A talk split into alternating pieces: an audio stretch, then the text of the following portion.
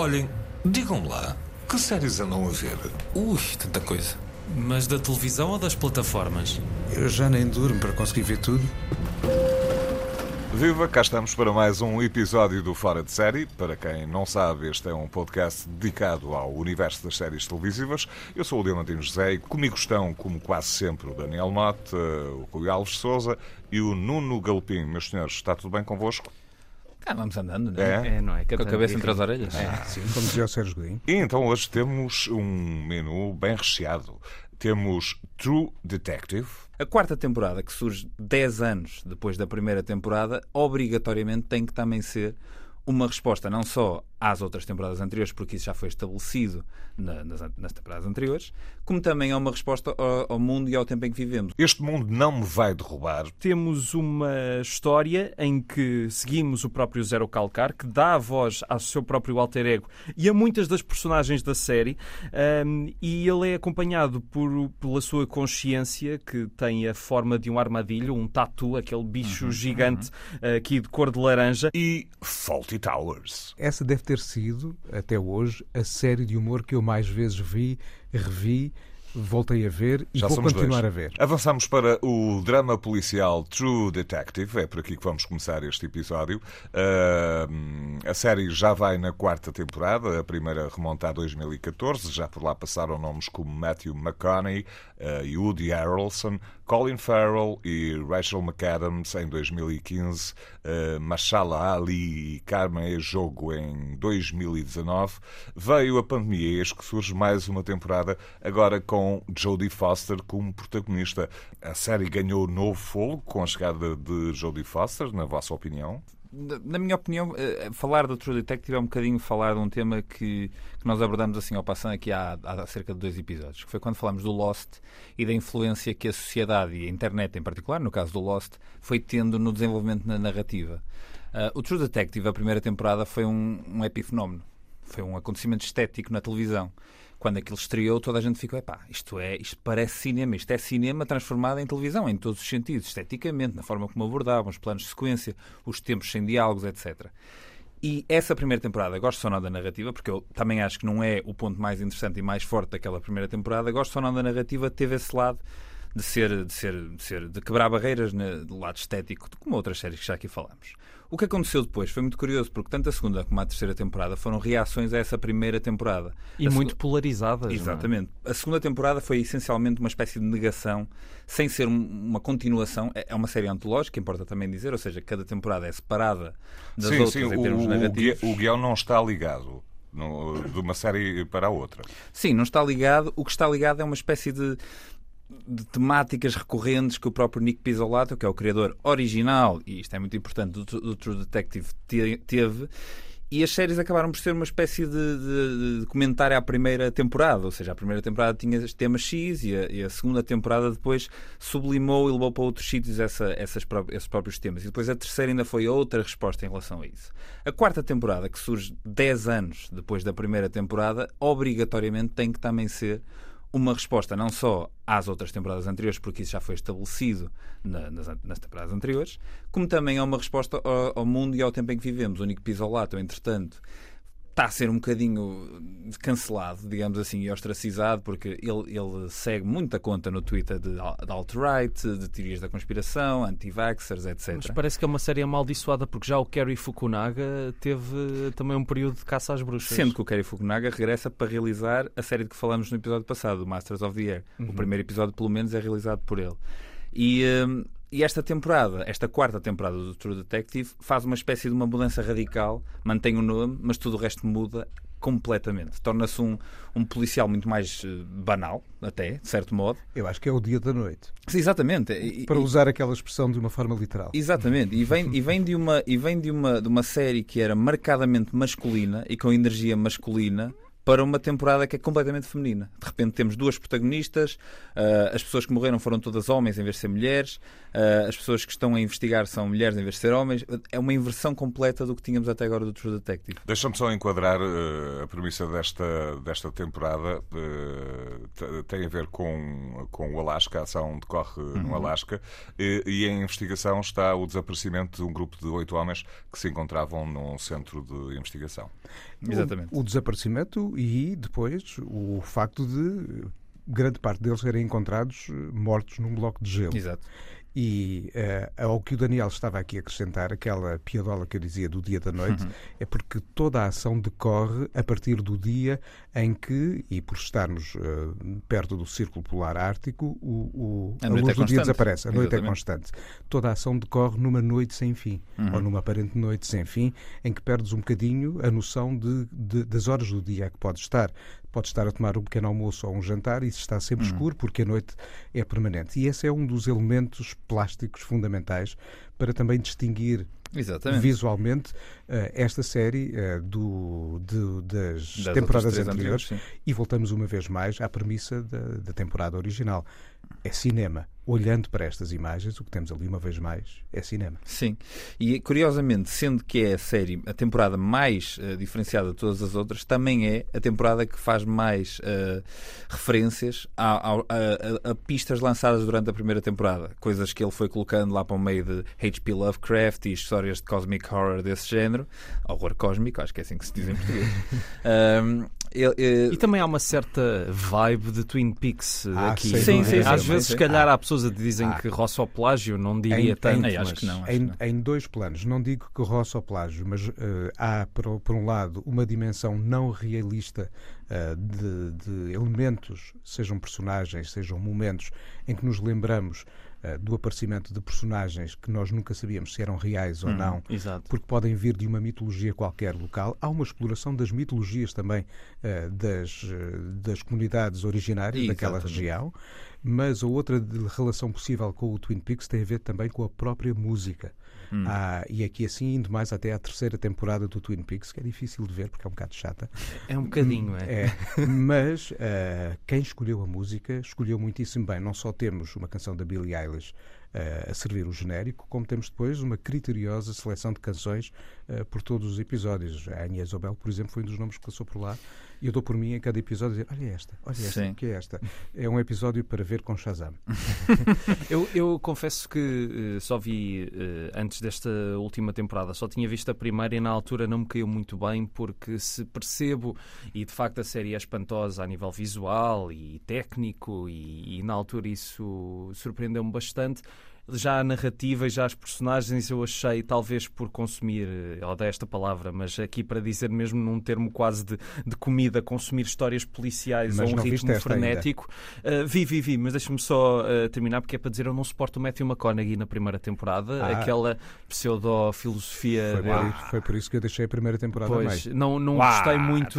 Like é, mas, mas, mas, mas uh, vi os dois primeiros episódios agora desta, desta nova temporada e o que me ficou também também, novamente, foi o aspecto visual ainda mais extraordinário, porque de facto toda essa ideia de se passar à noite uh, dão imagens que eu não me lembro de ver uh, na televisão recente, feitas com uma qualidade extraordinária. A direção e, de fotografia é incrível. E, e as atrizes, claro que. Uh, lá está, também outra vez na narrativa fica um bocadinho de pé atrás, mas acho que as atrizes conseguem, a Jodie Foster acima de todo o elenco, conseguem muito suportar uhum. a história e fazer-me querer ver mais. Uhum, uhum. Uhum. basicamente. Sim. Jodie Foster, que surge aqui então no papel de uma detetive, uh, aliás, ela aqui expressa bem as suas convicções de que terá sido cometido um crime. Vamos ouvir esse clipe. Some people come to Alaska to escape, get away from something. Sometimes they come here looking for something. Sometimes they find it. I'm working on this case. These men disappeared 48 hours ago. It was the last sunset before the long night. Theory is they went out to watch it. It was a weather event. No, I'm treating this like a murder case.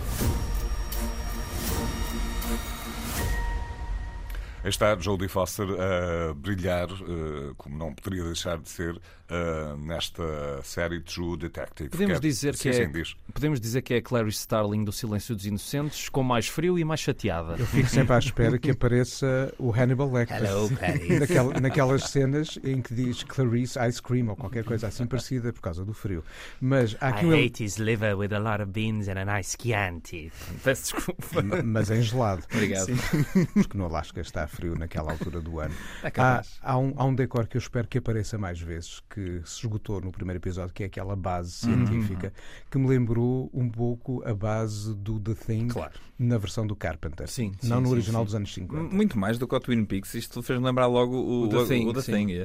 Uh, e acho que há, há mais traços carpenterianos do que lynchianos também nesta, nesta temporada. Mas Uh, só- eu partilho os dois, acho que não cá um bocado Sim, sim, dos sim, dois. sim, sim. Mas, mas eu acho que o lado, o lado mais fantasioso não é tanto. Ou seja, quando estamos a falar de um Lynch, o lado fantasioso chega mais através do sonho e de um lado Sim. caricatural. E dos espíritos. E aqui é mais um lado de, de- de- espíritos, mas é metafísicos da Terra ou qualquer coisa assim, ou de uma mitologia de, de um Mas espera, nativo tu estás a dizer mal do Twin Peaks? Não, não, não, eu não estou não estou a Ah, falar ok, mal ok. de uma série que não vi. É que se não saía já, pronto. Não, eu não falo mal de coisas que não vi. Eu vi o primeiro episódio do Twin Peaks, achei brilhante e pronto, e depois não vi o resto. Ah, ok. depois conto esta história. Mas há, mas há uma dimensão de terror ou de periferia Sim. do terror quase à Carpenter em alguns momentos desta temporada do True Detective. Sim, e o que eu acho é que neste momento espero, porque a série ainda vai, ainda nem a meio vai, mas espero que eles, que eles explorem aquela ligação com, a, com, com o lado nativo americano, com, com, com, com, esse, com essa população que está ali mais presente do que noutras zonas da América ah, e que usem o facto de terem inventado uma cidade ah, fictícia, que este Ennis, onde, onde se passa a ação, não existe na vida real.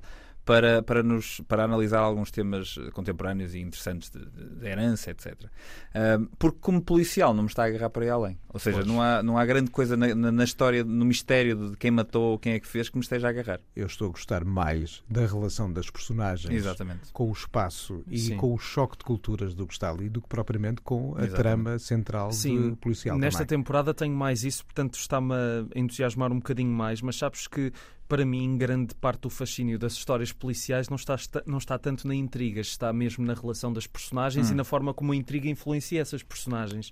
E acho que esta nova temporada consegue explorar um bocadinho melhor isso, mas ainda Mas tem muita, muita, muita terra para cavar, não é? Não muita, olha, porque muito esta temporada, em para acabar. vez de 10, acho que vai mais- para 6 mais neve. episódios. Ah, portanto. muito bem. muito bem. Ora bem, eh, estavam aí a falar das séries eh, anteriores, convém eh, frisar que eh, as temporadas anteriores, se assim lhe quisermos chamar, será melhor, eh, tiveram diversas nomeações para os prémios Emmy, ganharam, ganhou quatro, eh, mas em categorias secundárias e também foi, eh, foi nomeada para os Globos de Ouro, mas não conseguiu vencer qualquer Globo de Ouro. Mas já agora, oh, Daniel, tu não, não cheguei a perceber é se tu gostas da segunda e da terceira temporada ou não. Eu assisti da segunda e da terceira ao segundo episódio. Ok. Ambas. Porque eu comecei a ver a segunda e falei, é pá, isto, isto já, já não, já não está a funcionar. Na- eu, eu não amei a primeira temporada. Uhum. Ou seja, eu não faço parte de um coro de a primeira temporada do True Detective foi das melhores coisas que já aconteceram. Não. Eu acho, é que, eu acho é que o exagero estilístico da primeira temporada todo funciona, que é Uhum. muito raro. Mesmo o facto do Matthew McConaughey estar o tempo todo a falar dos seus sonhos, eu acho que, que aquilo encaixa. E- Sim, e, é sim, difícil fazer aquilo. Acho que está num equilíbrio muito bem feito. Eu tentei reentrar na primeira temporada agora ao estar a gostar da quarta e E, E não, não deu. deu. Pois eu É também um já pensei nisso. tempo mas- também. Ou seja, tam- estamos ali em plena McConaissance e estávamos todos, espera aí, mas este gajo afinal não é o, o gajo que fazia comédias 10 coisas românticas, que até em um ti. ator como deve ser. Ou não. Bom, eh, o que é certo é que de todas esta quarta temporada foi a que até agora melhores críticas recebeu, pelo menos nos Estados Unidos. True Detective está disponível na HBO Max. Mudando de assunto e de série, eh, vamos, vamos ter animação, animação para adultos. eh, Bonecada da boa. É animação para adultos. Exatamente, animação Série é para Rui? adultos, uma produção italiana que eu saiba não tem nada de erótico ou pornográfico. Uh, Este mundo, este mundo não me vai Eu vou deixar-vos descobrir. Não, continua. Este mundo não me vai derrubar. E só o Rui Alves de Souza eh, está, está como peixe dentro d'água, não é? Para falar Questo, disto. Questo Mundo não me renderá cativo, que é um belo título. Uh, antes de mais fazer aqui uma nota de intenções, uh, esta é a série de um autor de banda desenhada, portanto uh, acho que faz sentido uh, ser eu a trazer. Ele, ele é o Michel Herrer. Uh, acho que é assim que se diz em italiano, mas ele é mais conhecido como Zero Calcare. Exatamente. Uh, ele é um dos autores de banda desenhada mais populares em Itália dos últimos anos. Uh, faz sátiras corrosivas ao que se está a passar na Itália na atualidade. Fala também muito da sua experiência enquanto pessoa que vive na periferia de, de Roma e, e, e, que teve vários problemas ao longo da vida e várias desilusões uh, acompanhando o seu percurso profissional. Um, e esta não é a primeira série que ele faz para a Netflix, já tinha feito dois anos antes o Destacar pelo Picotado e são ambas com a mesma duração, seis episódios, mais ou menos vinte e poucos minutos. E aqui o que é que nós temos? Temos uma história em que seguimos o próprio Zero Calcar, que dá a voz ao seu próprio alter ego e a muitas das personagens da série, um, e ele é acompanhado por, pela sua consciência, que tem a forma de um armadilho, um tatu, aquele bicho uhum, gigante uhum. aqui de cor de laranja, uh, que não é uma boa consciência, aliás, é um bocado fruto também uh, da própria mentalidade, muitas vezes pouco correta do, do Zero Calcare, mas aqui temos uma história que lida com o que se está a passar na Itália agora. Estamos em Roma, há um centro no meio da cidade onde está, que está a receber refugiados, se não estou em erro, sírios, 30 refugiados sírios, e cria-se instabilidade na zona. Há pessoas que são contra aquela, a presença daquela comunidade e há pessoas que, obviamente, por questões de direitos humanos, querem, querem contrariar esse, essa contestação.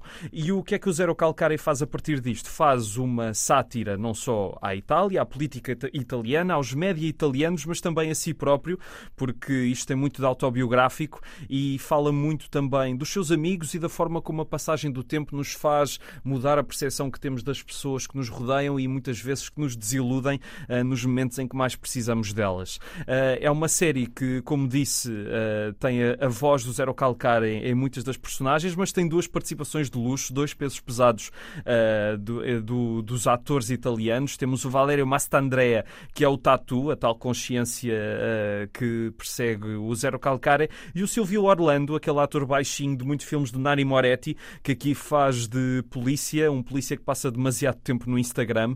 E o que é que esta série tem? Tem uma animação fantástica, muito versátil, uh, com uma sátira a alta velocidade, o ritmo das piadas é, é, frenético, muitas vezes temos de fazer pausa e voltar atrás porque há certos pormenores que não conseguimos apanhar porque há coisas que são muito a ver com a realidade italiana e também porque o sotaque do, do Zero Calcar é muito cerrado e há coisas que se perdem uh, na tradução. Esse sotaque que ele próprio diz que é muito criticado porque há muita gente que não o consegue perceber, mas temos aqui uma série singular uh, com humor político, mas não é só pelo tema, é humor muito bem engendrado, com muitas referências à cultura pop, com uma crítica cerrada também à própria indústria e à própria Netflix, que às tantas entra na, uh, na história, e é um retrato de uma pessoa que vive num bairro social em que, em que há vários contrastes, em que se quer, em que se quer que as pessoas sejam o mais discretas possível, porque ninguém pode chamar a atenção,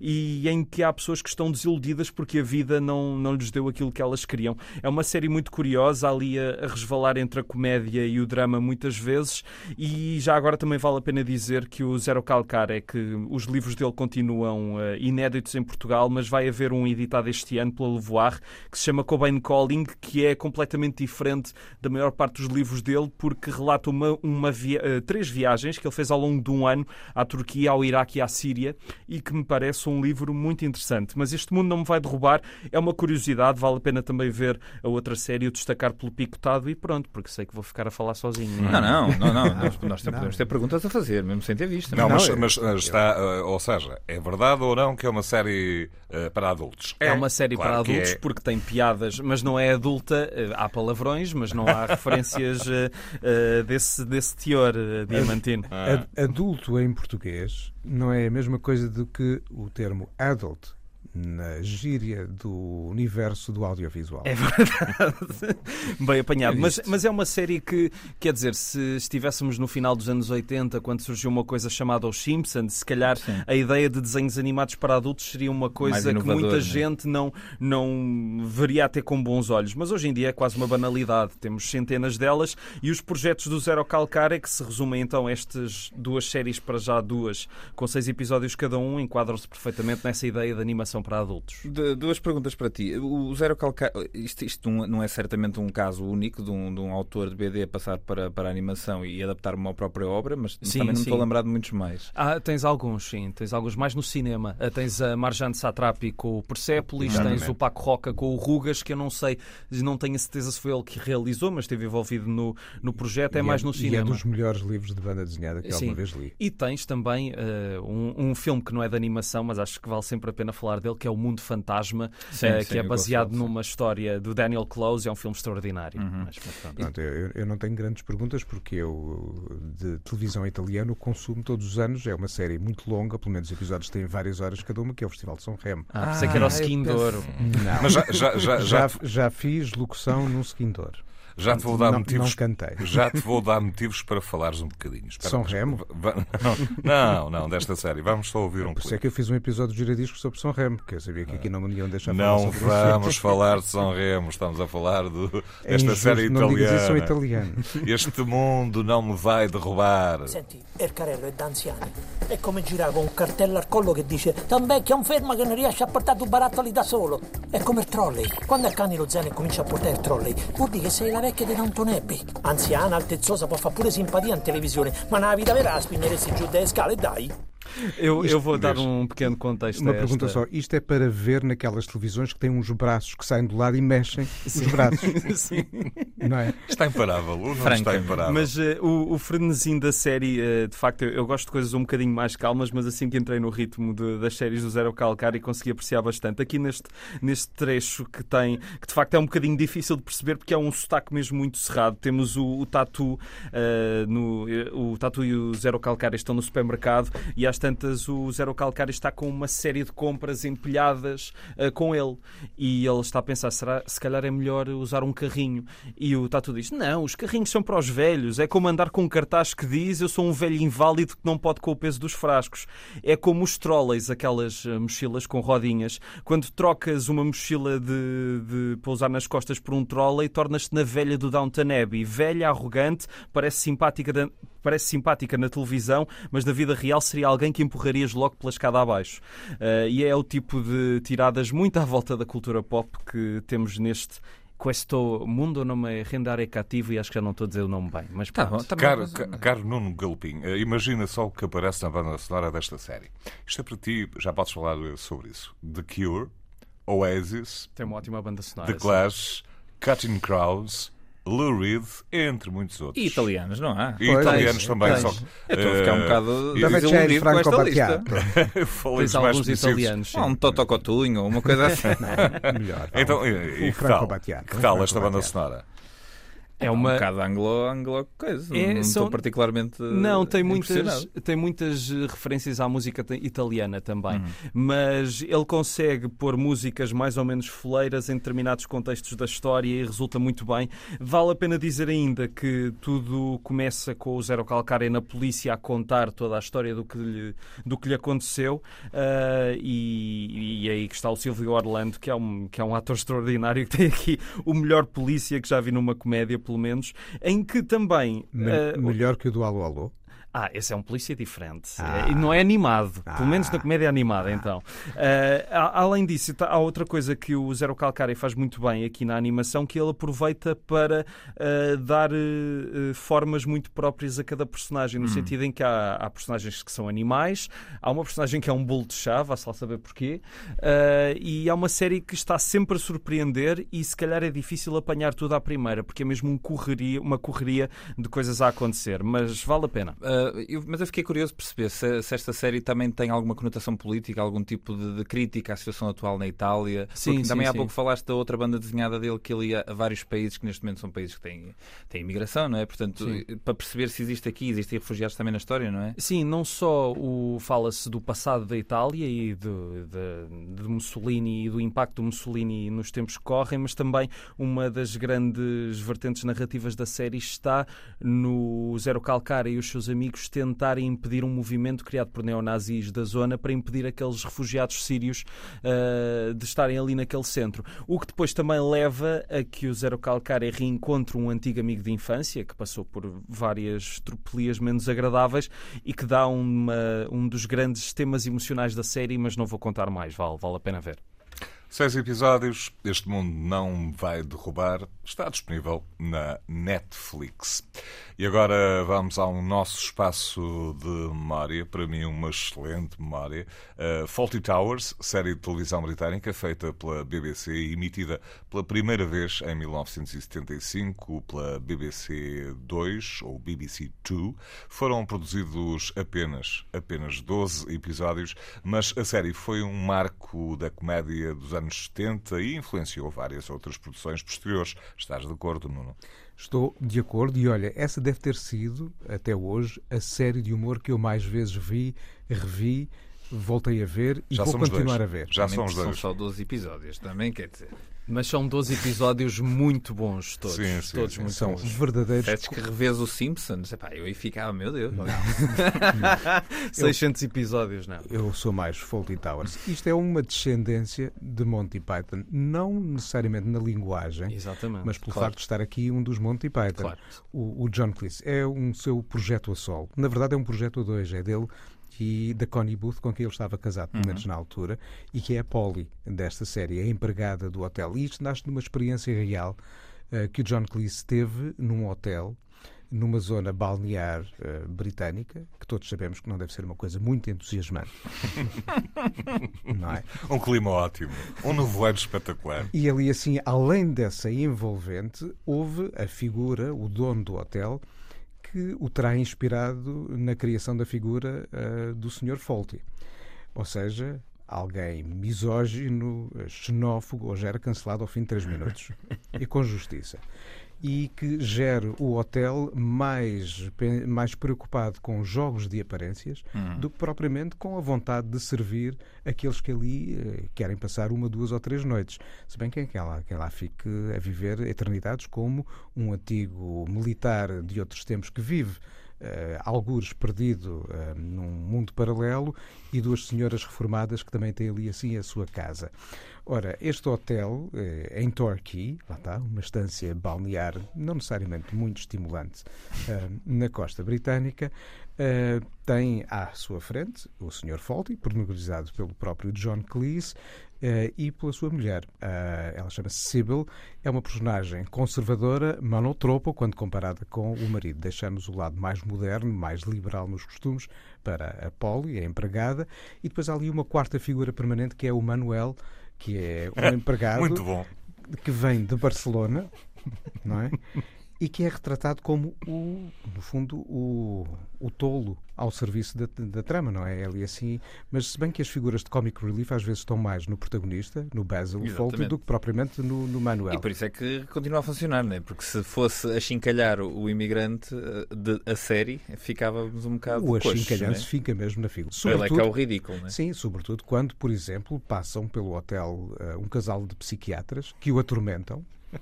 O que diz muito sobre o, forma, o, o- o modo como, durante muito tempo, a doença mental eh, assustava as pessoas. Exatamente, Não é? exatamente.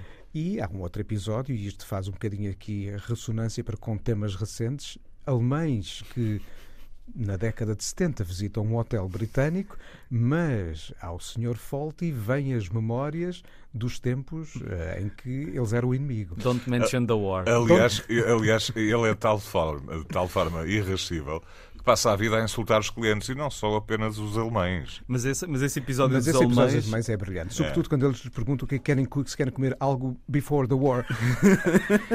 Ou seja, antes da guerra. Ele, ele tem a guerra tão, tão, tão agarra... Não é subliminar. Está Sim, lá sim, mesmo. sim, sim, sim. Está lá mesmo debaixo da língua. Ele não consegue descalçar a bota quando vê alemães entrar no seu hotel.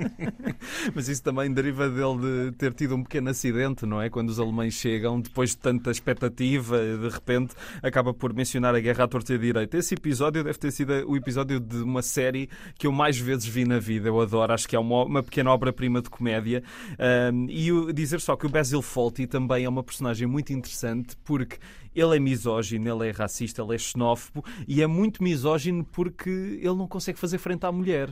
E, e nota, e isso a todo, todo momento faz momentos Há hilariantes. uma cena deliciosa no início de um episódio em que a mulher vai, submetida, vai ser submetida a uma operação que é de eh, eh, É uma unha encravada. uma unha encravada, vai desencravar uma unha. e ele pergunta ao médico eh, se é doloroso. E o médico diz um bocadinho. E assim que o médico vira as costas, ele esfrega as mãos de feliz. Bom, falaram aí de outra personagem que eu acho essencial na série e está muito bem concebida, que é o espanhol, o empregado espanhol, o Manuel. Vamos ouvir aqui um, um diálogo entre o Manuel e o Basil, que é, que é uma coisa do outro mundo. Oh, your horse, it win, it win. Manuel, you know nothing.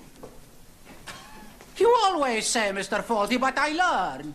What? I learn, I learn. No, no, no, I no. get better. No, no, no, you don't understand. I do. No, you don't. I, I do understand that. You know nothing about the horse. I know nothing about the horse. Yes. Ah. Which horse? Which horse I know nothing? É, Esta pronúncia e, e- e os discursos, os diálogos são. são Há momentos incríveis. São I'm, incríveis. I too much burro on those trains. Não, On um those dos, trains. Um dos três. E há o outro, I learn English. I learn it from a book. Hello. E, e isto no momento em que uma voz chega atrás de um alce. Sim. que o Major começa a achar que pronto, está a falar é com, com o alce vivo. O tal major que vive no mundo paralelo. Mas eh, uma coisa engraçada de, de ver o Faulty Towers agora, eu também revi há pouco tempo a série toda e via muito espaçadamente, porque são é uma sitcom em que cada episódio foi altamente e meticulosamente trabalhado para que cada gag tivesse o melhor efeito possível. E é muito interessante ouvir o, o John Cleese eh, nos DVDs a falar sobre o processo e de como cada bocadinho foi, muitas vezes levou semanas a ser eh, concretizado. É um tipo de produção eh, muito diferente das comédias americanas, feitas com 20 e tal episódios por temporada, e aqui, como cada episódio tem esse trabalho de artesão tão extraordinário, eh, ganha mesmo se não o virmos a série de empreitada. Temos de ver com calma, Ele porque explica- eu descobri eh, um episódio que eu já não me lembrava quando revi agora, que eu adorei e, Qual? eu basicamente caí da cadeira a ver aquilo. Aquele episódio em que há um cliente que morre no hotel. Eles andam com. Epá, esse episódio é extraordinário. É extraordinário. Esta ideia dos seis episódios com um concentrado de gags que, que não nos deixa ficar quietos foi depois repetido em várias outras séries de produção da BBC, como Absolutely Fabulous, Sim, por sim, exemplo, sim, sim. ou o próprio Little Britain. Acho que também eram poucos os episódios por temporada, porque o investimento na escrita é tão grande, há um trabalho tão meticuloso de composição eh, do guião antes mesmo de se passar para a rodagem e que depois fica evidente ao vermos o episódio Sim. que o tempo passa sem darmos por ele, mas o tempo que está ali nós não notamos. E é uma lição de timing incrível. Mas, mas eu acho que não, não consigo pôr no mesmo patamar que uma Little Britain, porque. Não, não, não, não ah, está não está no mesmo patamar. sim, não, Agora porque defi- define um paradigma A de, de Little trabalho. Britain vive muito de repetição de bordões e de sketches que, Uhum. que vão sendo praticamente iguais com uma variação ou outra de episódio por Está mais episódio. perto do Monty Python ou de um Benny Hill, sim, por exemplo. Sim, mas por falar em Monty Python, eh, eu conheço várias pessoas que não gostam de Monty Python, mas conseguem gostar de Faulty Towers. Acho que é daquelas sitcoms Como é que praticamente de universais. Nunca viram um jogo de futebol entre os filósofos gregos? Não, não é pessoas alemães? que dizem É. nunca percebi a piada, nunca É. percebi a piada de Monty Ah, Python. Basta, basta, Oh, oh, basta- Rui, basta ver o desafio de futebol entre os filósofos gregos e os filósofos alemães. Rui, estavas a falar do- de, de um DVD em que o John Cleese falava sobre o Faulty Towers. Por acaso ele não explica. Aliás, já, já falaram um pouco disso. O, o Nuno, tu e o Daniel, ele não explica porque é que ficaram por ali, porque é que não houve continuidade. Sim, explica, porque era melhor não mexer mais, porque senão ia dar asneira. E, portanto, quando Mais há... asneiras. Sim, Quando... quando... Dá uns anos para cá fala-se num regresso a Fawlty Sim, a Fawlty E as Towers. duas, e Infelizmente não tem acontecido. Sim. as duas temporadas nem sequer acontecem necessariamente muito perto uma da outra. Têm né? Eu acho que é cinco um anos de 75 diferença. até 79, não é? É. E, e depois, há um ou dois anos, o John Cleese ameaçou que ia fazer uma nova série com a filha. Ameaçou. Ah, mas acho que felizmente deve ter mudado de ideias porque não, não, vai, não ia Tu ser bom. isso, uh, Absolutely Fabulous, que nasce de um pensamento semelhante, com características diferentes. As primeiras temporadas são brilhantes e a coisa depois vai-se diluindo. Claro, claro. Com o passar do tempo é muito difícil e então na comédia sente-se isso, É. não é? Que é difícil manteres um determinado nível e acho que o, o John Cleese acabou Pouco, mas ah, bom. ah, pouco, Pouco, mas mas bom. e o último episódio que tem um ratinho ah, é, é extraordinário. Só me lembrar do final do episódio em que ele abre uma caixa e vê-se a, a cabecinha do rato. Oh, extraordinário. Ah, Ou eu- o The Waldorf Sala também. Sim.